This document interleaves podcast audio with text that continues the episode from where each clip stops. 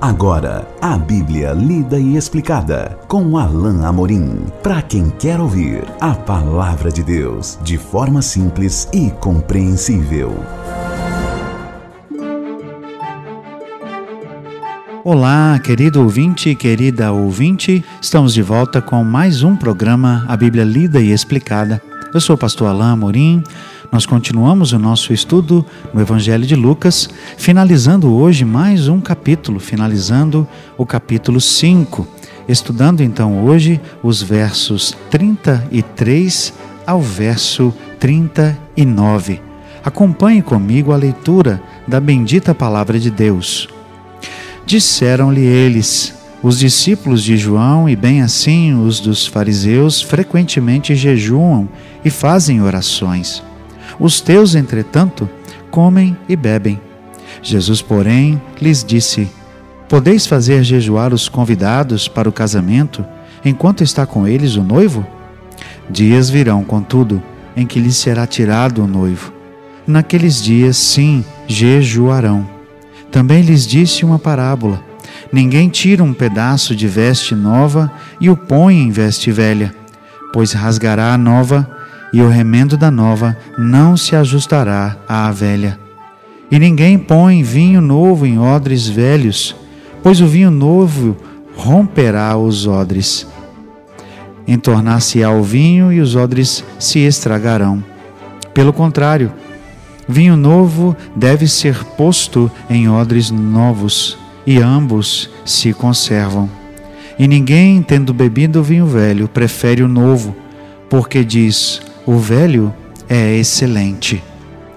Jesus continua aqui a tirar lições preciosas daquilo que os próprios é, daquilo que os próprios as próprias pessoas daquele tempo experimentavam e Jesus continua ainda lidando com os fariseus e com os líderes judeus e com as suas práticas.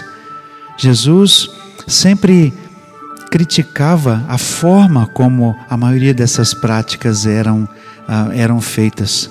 Jesus, perceba, não criticava as práticas em si. Jesus não tinha algo contrário a dizer, por exemplo, com relação ao jejum, como nós encontramos aqui nesse texto. Ele apenas alerta para o modo como ele era feito e, no caso aqui, o tempo de fazer esse jejum. Disseram-lhe aqui são sem dúvidas, sem dúvidas aqueles, aqueles eh, fariseus e líderes judeus questionando ainda a Jesus. Os discípulos de João e também o dos fariseus frequentemente jejuam e fazem orações. Os teus, entretanto, comem e bebem. Eles estão de novo ah, tentando achar a ocasião para questionar Jesus, para pegar Jesus em alguma palavra em alguma contradição. A lei dizia que era, era necessário ou que era uh, algo positivo fazer o jejum. Era costume então dos judeus jejuarem às segundas-feiras e às quintas-feiras, como nos diz Thomas Nelson, o autor que eu tenho consultado para esta parte do nosso estudo. Mas Jesus não criticou aqui a questão do hábito de jejuar, mas sim o motivo. O motivo era vazio. Eles faziam simplesmente por fazer. Faziam porque era um ritual. Não havia sentido, era vazio em si. Jesus questiona isso. Por isso, Jesus diz: Podeis fazer jejuar os convidados para o casamento enquanto está com eles o noivo? Jesus se compara aqui a um noivo no dia ou nos dias de uma festa de casamento. Naquele tempo, era costume que as festas durassem vários dias. Eram dias de alegria, dias de festa, dias em que eles comiam, bebiam com alegria, celebrando um novo casal, celebrando a nova família.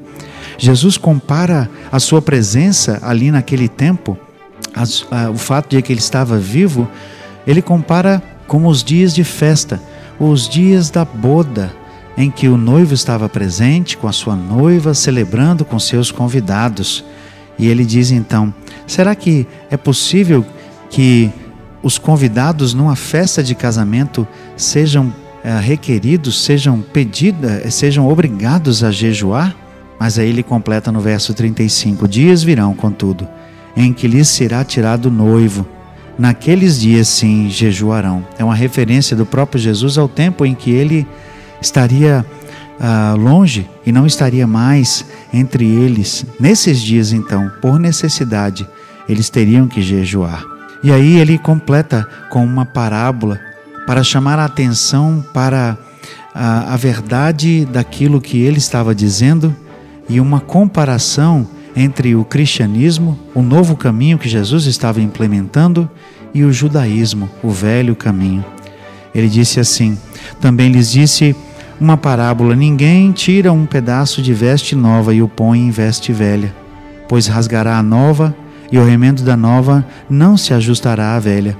E ninguém põe vinho novo em odres velhos, pois o vinho novo romperá os odres e tornar-se em tornar-se-á o vinho e os odres se estragarão. Jesus usa dois meios de comparação aqui, duas ilustrações, o de colocar um remendo velho, melhor, um remendo novo em uma roupa velha e o de colocar um vinho novo em um odre velho. Ora, todo mundo sabe que uma veste uh, mais velha uh, já, já está desgastada e ela já foi lavada e por isso mesmo não encolhe mais.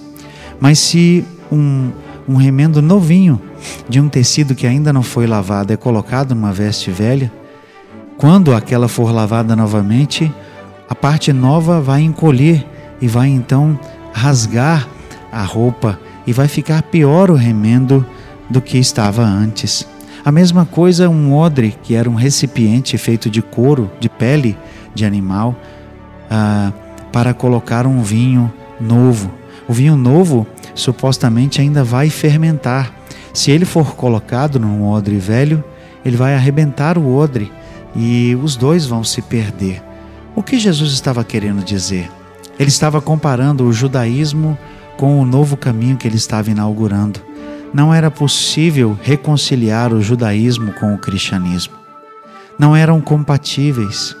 O que Jesus estava trazendo era novo e precisava ser visto de forma nova.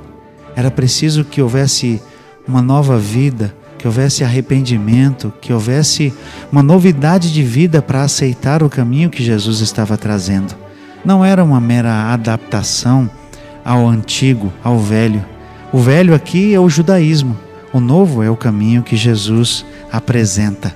Por isso, ele diz aqui no verso 38: Pelo contrário, vinho novo deve ser posto em odres novos, e ambos se conservam.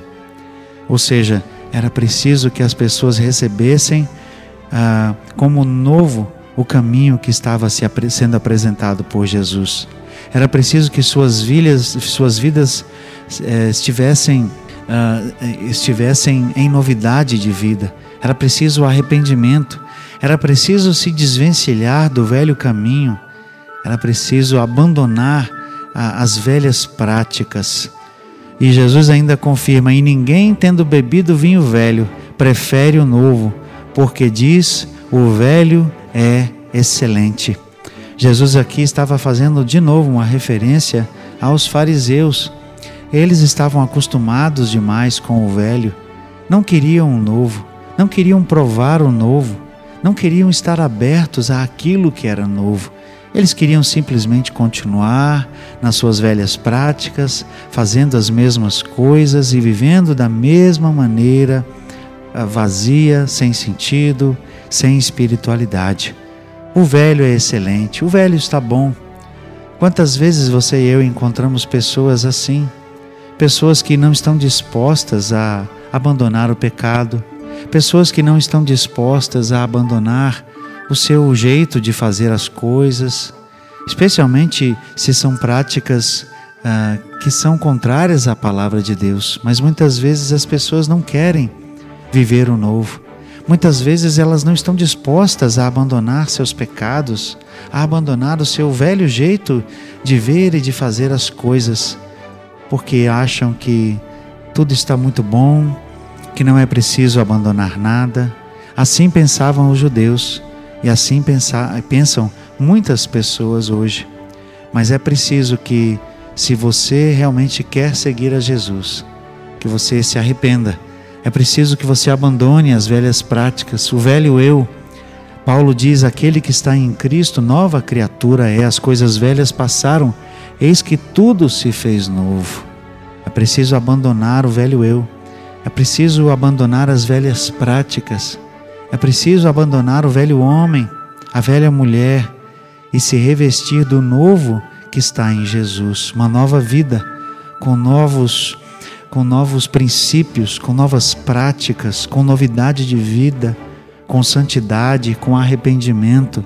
Esse é o caminho novo. Esse é o vinho novo que Jesus quer oferecer para mim e para você. Você está disposto? Você quer novidade de vida? Você quer viver em novidade de vida? Esse é o convite que Jesus faz para você hoje. Chegamos ao final de mais um capítulo, capítulo 5 de Lucas. No próximo, no próximo encontro, perdão, vamos começar um novo capítulo. Até lá então, que Deus abençoe a sua vida. Acesse agora nossa plataforma e baixe os podcasts www.rede316.com.br. A Bíblia lida e explicada com Alain Amorim.